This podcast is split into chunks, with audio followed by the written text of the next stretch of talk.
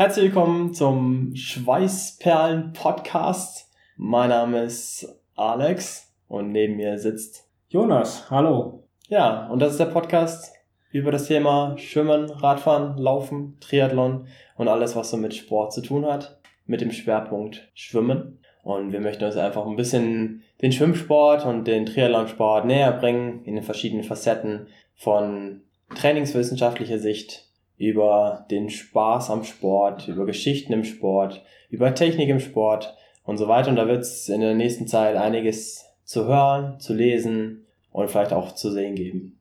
Genau, also ähm, die Idee des, ist, dass wir quasi regelmäßig Blogs schreiben und dann dazu ein bisschen Hintergründe per Podcast mitliefern.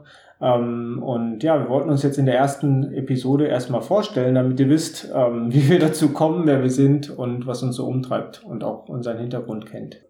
Ja, bei mir ging es mit dem Sport eigentlich relativ früh los.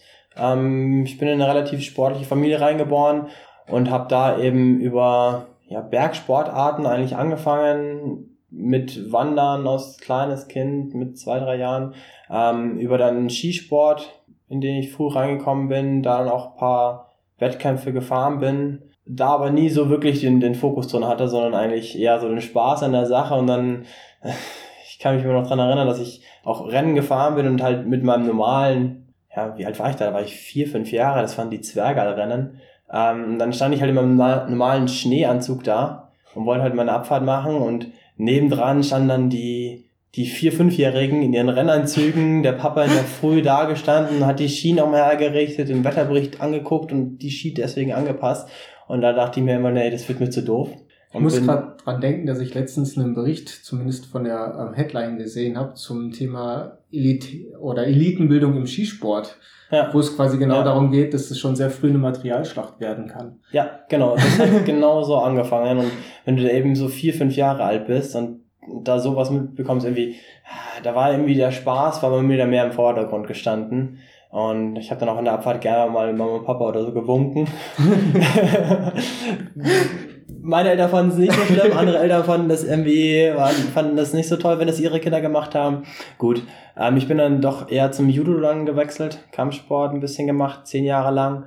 Ähm, da nicht wirklich Wettkämpfe gemacht, ein paar einzelne, aber jetzt nicht wirklich groß was gemacht. Ähm, einfach auch eher so den, den Spaß dran gehabt, bis ich dann eben, ja, nebenbei aber schon immer noch, noch Radfahren gewesen. Radfahren, Schwimmen. Du warst auch wahrscheinlich damals schon immer noch viel in den Bergen. Ne? Du hast ja, ja relativ ja, nah genau. an den Bergen bist du ja. schon quasi groß geworden. Sprich, aus, aus was ist den Luxus? Ich hatte den Luxus, jedes Wochenende eigentlich in den Bergen zu sein und da dann halt auch eben wandern zu gehen, klettern zu gehen oder halt dann Mountain zu biken. Mountain zu biken nennt man das so. Nein, das Mountainbike fahren. Mountain, Mountain, Deutsche Sprache ist lebendig, da kann man neue Worte einführen. Ja, das ist ja, mit dem Mountainbike durch die Berge zu fahren. Ähm, 2008 irgendwie auch mal einen Alpencross gemacht von München zum Gardasee, was richtig Spaß gemacht hat. Das muss man auch auf jeden Fall nochmal immer wieder machen. Ähm, mit vielleicht anderen Strecken. Das ist richtig geil. Ähm, ja, und dann bin ich 2008 auch zum Triathlon gekommen. 2007 das erste Mal in Rot an der Strecke gestanden beim Challenge Rot, habe mir das Ganze angeschaut und war davon einfach so gefangen, dass ich gesagt habe, das muss ich irgendwann mal machen und habe dann ein Jahr später eigentlich dann auch wirklich angefangen mit den Wettkämpfen und bin seitdem sportlich beim Triathlon geblieben und ja, habe mich da dann ja, aus dem Spaß wurde dann irgendwie ein bisschen mehr und macht halt auch irgendwie ja. Sport aus Spaß, aber auch ja, durchaus mit Ehrgeiz. Mit Ehrgeiz. ja, bei mir ähm, ging es eigentlich relativ unspektakulär los. Ähm, ich bin quasi seitdem ich den Anfängerschwimmkurs gemacht habe im Schwimmverein, ähm, habe da mit dem Anfängerschwimmkurs angefangen, habe dann da sämtliche Mannschaften durchlaufen in meinem Heimatverein und bin halt hängen geblieben, weil ich einfach sehr gerne im Wasser war, sehr viel Spaß dran hatte auch ähm, jetzt nicht leistungsmäßig, aber abseits dessen immer noch gerne andere Wassersportarten, sei es Wasserski oder sei es auch in anderen Aggregatzuständen äh, Skifahren, Eislaufen, sonst was gemacht habe. Skifahren habe ich verhältnismäßig spät gelernt, was wahrscheinlich daran lag, dass ähm, ja ich im Ruhrgebiet groß geworden bin und es da nicht so viele Optionen gibt. Das Sauerland zwar in der Nähe, aber ansonsten ähm, eher nichts oder ein Winterurlaub in Alpen ist halt da doch schon sehr, sehr viel Reise auch. Ähm, ja, was ich aber über den Schwimmsport auch sehr, sehr früh mitgemacht habe, oder ich war mit meinen Eltern viel Radfahren, freizeitmäßig, hobbymäßig. Und so habe ich, wenn ich mich richtig erinnere und wenn mein Finisher-Shirt das erste ist, ähm, von meinem ersten Triathlon ist, schon 2002 meinen ersten Triathlon gemacht, noch mit Mountainbike und so. Und, Ein paar Jährchen früher. Ja, sehr früh. ähm, aber einfach so just for fun in der Nachbarstadt. Ähm, und bin ansonsten, wie gesagt, im, Tra im Schwimmtraining gewesen, habe da mal, ich glaube, meinen ersten Wettkampf in der Schwimmoper Wuppertal gemacht. Ähm, ein wahnsinnig schönes Schwimmbad. Also wenn ihr da mal eine Chance habt, reinzukommen, es lohnt sich. Ähm, und ansonsten, ja, ich bin halt in diesem Verein groß geworden, so eine klassische Vereinskarriere gemacht, wie man das in kleinen Vereinen macht, ähm, durch die ganzen Schwimmkurse bis hin in die Wettkampfmannschaften, ähm, dann halt entsprechend Wettkämpfe geschwommen, irgendwann in dem Alter gewesen, wo ich dann mehr Richtung Beckenrand mich orientiert habe, ähm, auch da verschiedene Altersgruppen dann gecoacht habe ähm, und als Kampfrichter mit bei Wettkämpfen war und solche Geschichten. Also ja, relativ, sagen wir, so im Verein wirklich groß geworden und bis zu meinem Umzug in München dann in diesem Verein geblieben. Und dann zu uns gewechselt. Dann nach einer kleinen Sportpause zugegebenermaßen. ähm, in, in München bin ich wieder einem Schwimmverein angeschlossen und da dann unter anderem Alex kennengelernt. Also wir haben das große Glück, mit relativ vielen Gleichaltrigen zu trainieren. Ja, ja. Ähm, man muss dazu sagen, wir schwimmen, wir haben schon sehr viel Spaß dran und schwimmen wahrscheinlich verhältnismäßig ambitioniert, aber jetzt nicht auf dem Level, dass wir irgendwie deutsche Meisterschaften oder sowas schwimmen würden. Und es ist in unserer Altersklasse so als Studenten relativ selten, dass man da wirklich ganze Mannschaften findet, erfahrungsgemäß. Ja. Insofern bin ich sehr happy mit der Mannschaft, die wir da haben. Ja, es ist halt auch eine Mannschaft, die von klein auf zusammen ist, alle schon in dem Verein gewesen, gewesen sind, von, von, ja, von Jugendalter, Kindesalter, mit immer mal wieder Leuten, die dazugekommen sind über Studium. Und so hat sich das eigentlich dann entwickelt und so ist eine große, eher freundschaftliche Gruppe draus geworden, ähm, was, ja, gar nicht so leistungsgetrieben ist, sondern eher über die Freundschaft und über den, den Spaß am Schwimmen dann kommt und da dann eben dann doch wieder ein bisschen Leistung auch drin sagen, ist. Am Ende kommt dann doch immer schon wieder ähm, überraschend, überraschend gute Leistung bei rum, weil ich glaube, wir pushen uns da selber schon sehr, sehr gut gegenseitig und dadurch, dass wir uns halt einfach sehr, sehr viel auch mit der Thematik auseinandersetzen. Was auch total cool ist, ist, dass wir uns ja quasi gegenseitig auch reihum in dem Verein trainieren und sowas. Sprich, wir befassen uns auch alle ja. nicht nur damit, dass wir selber im Wasser sind, sondern auch wir, mit der Theorie dahinter. Ja, wir sind nicht nur irgendwie Schwimmer oder nicht nur Trainer, sondern wir sind halt immer beides auch. Und es gibt halt nicht so diese klassische Trainer-Schwimmer-Beziehung oder halt Trainer-Trainer-Beziehung, sondern es ist halt eigentlich wirklich eher ja die Freundschaft und dann ist halt mal einer der Trainer, der dann dem anderen wieder was sagt und man versucht sich halt gegenseitig immer ja besser zu machen und gönnt auch glaube ich immer den anderen, wenn derjenige wieder was geschafft hat, was ja was was er davor noch nicht geschafft hat, sei das jetzt sportlich oder sei das jetzt beruflich. Ähm, ja, und so sind wir dann auch wieder bei dem, bei dem eher trainerlastigen Bereich. Ähm, ich bin in dem Verein Trainer seit 2013, 2014, war davor in der Schwimmschule auch schon als Trainer oder Ausbilder ähm, und habe da dann auch 2013 mein, mein Sportstudium angefangen. Deswegen da so ein bisschen der wissenschaftliche Hintergrund mit dem Bachelor hier in München und ja, mittlerweile Ende des Masters. Hab da paar Sachen auch im Bereich Schwimmen mitgenommen, ähm, die ich dann auch immer wieder an den Schwimmern ausprobieren durfte.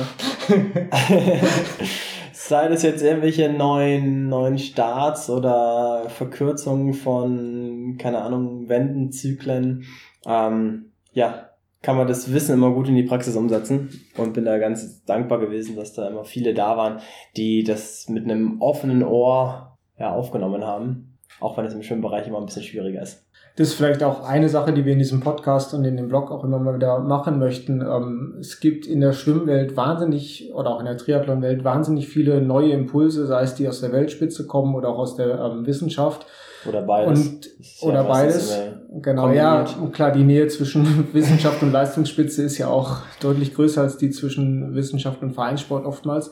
Sollte zumindest so sein. Ich meine, leider weiß man auch, dass viele, ja, viele hochklassige Trainer eben keine wissenschaftliche Ausbildung haben, beziehungsweise da halt eher so aus ihrer eigenen Erfahrung rausarbeiten, was auch nicht schlecht sein muss.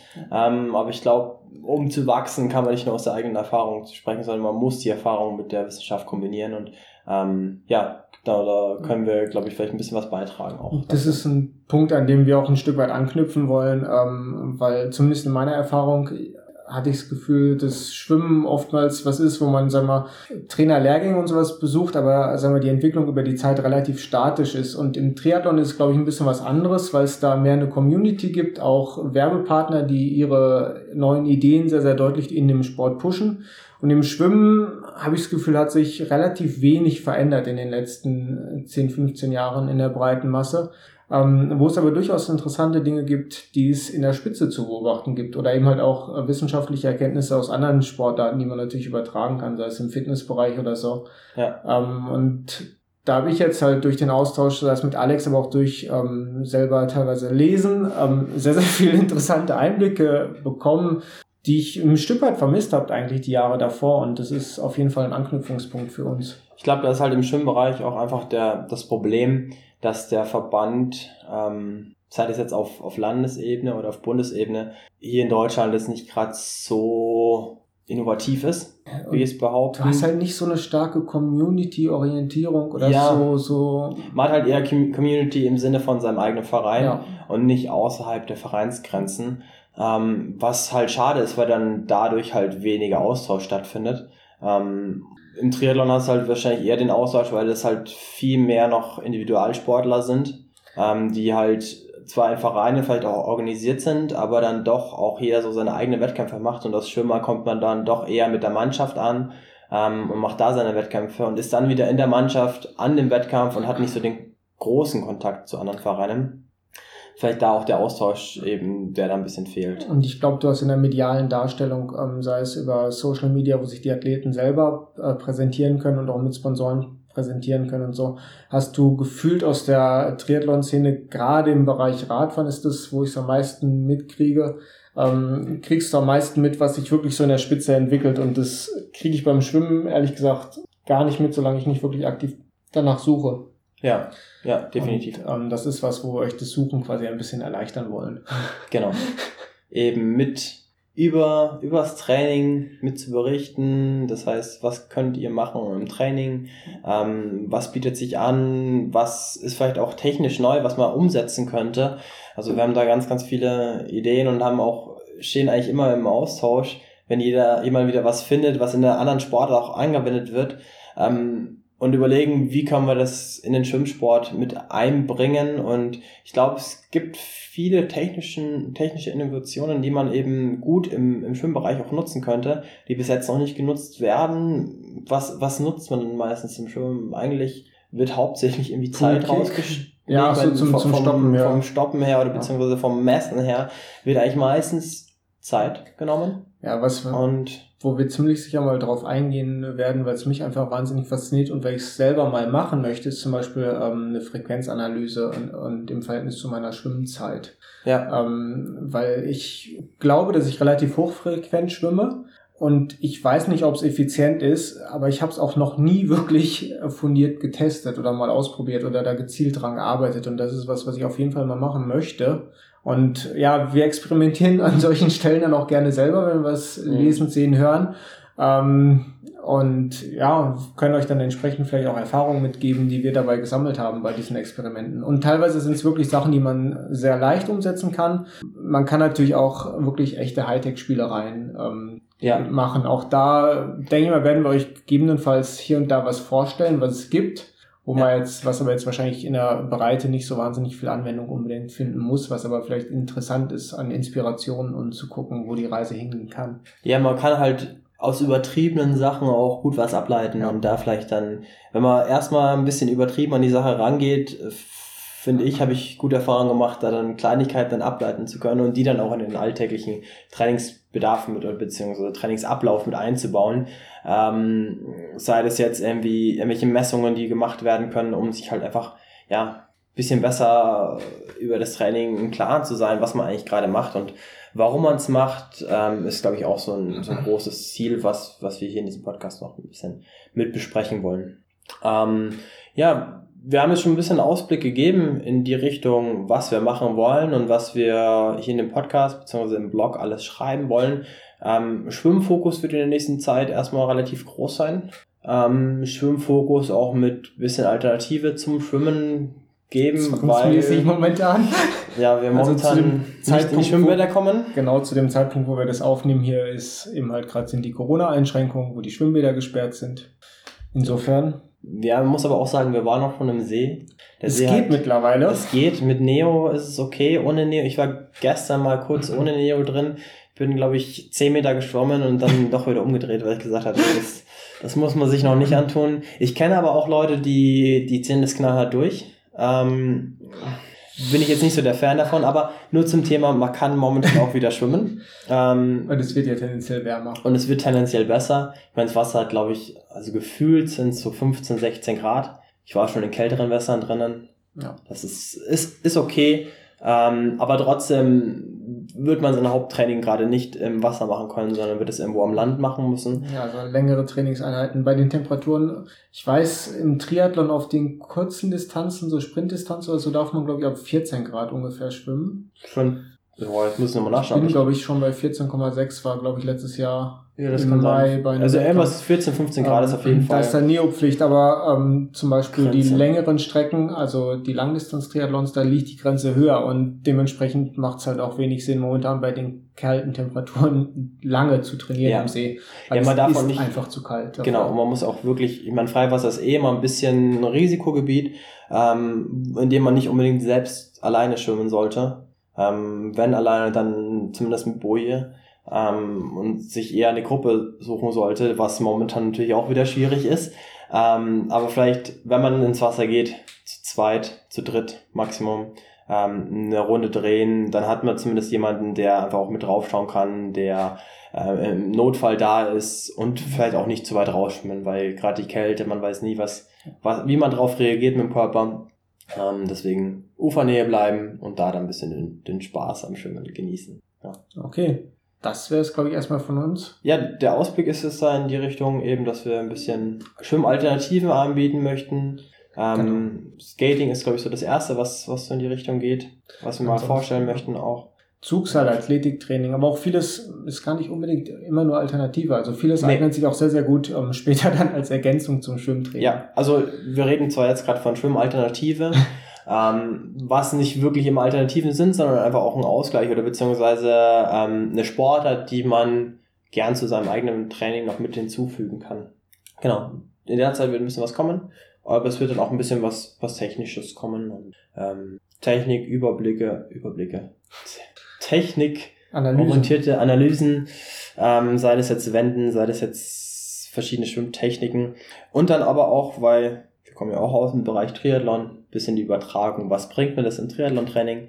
Ähm, wie kann ich vielleicht schwimmspezifisch was in Triathlon übertragen? Wie kann ich was vom Triathlon in den Schwimmsport übertragen? Ich denke da gerade so an Herzfrequenzmessung beziehungsweise Wattmessung. Wattmessung beim Schwimmen. Wattmessung im Schwimmen, ja, das, das sind so kann Themen. Kann man machen. Ähm, ja, über die, über die muss man vielleicht mal reden. Gibt es auch technisch, ist teuer. Ja, aber vielleicht gibt es da ja auch irgendwann die Entwicklung Wattmessung war im, im Radsport früher auch richtig teuer und mittlerweile ist es ist aus Student immer noch teuer. Immer noch relativ teuer. Ähm, aber es ist mittlerweile im Bereich, wo man sagt, okay, das, das kann man mal investieren. Bei ambitionierten Hobbyathleten ist es doch durchaus schon oft vertreten, ja. Genau, und auch, auch sinnvoll. Und im Laufen hat sich Watt jetzt mittlerweile auch, ist immer stärker am Kommen und immer stärker am Etablieren. Vielleicht kriegen wir es immer im Schwimmen ja auch hin. Bis dahin kann man garantiert mit ähm, Proxy-Werten arbeiten. Ja. Wenn man sich. Aber das werden wir alles nochmal genauer genau. angucken. Über das sprechen okay. wir dann so in den nächsten Podcast. In diesem Sinne. In diesem Sinne, einen schönen Tag euch. Macht's gut. Und bis zum nächsten Mal. Bis zum nächsten Mal.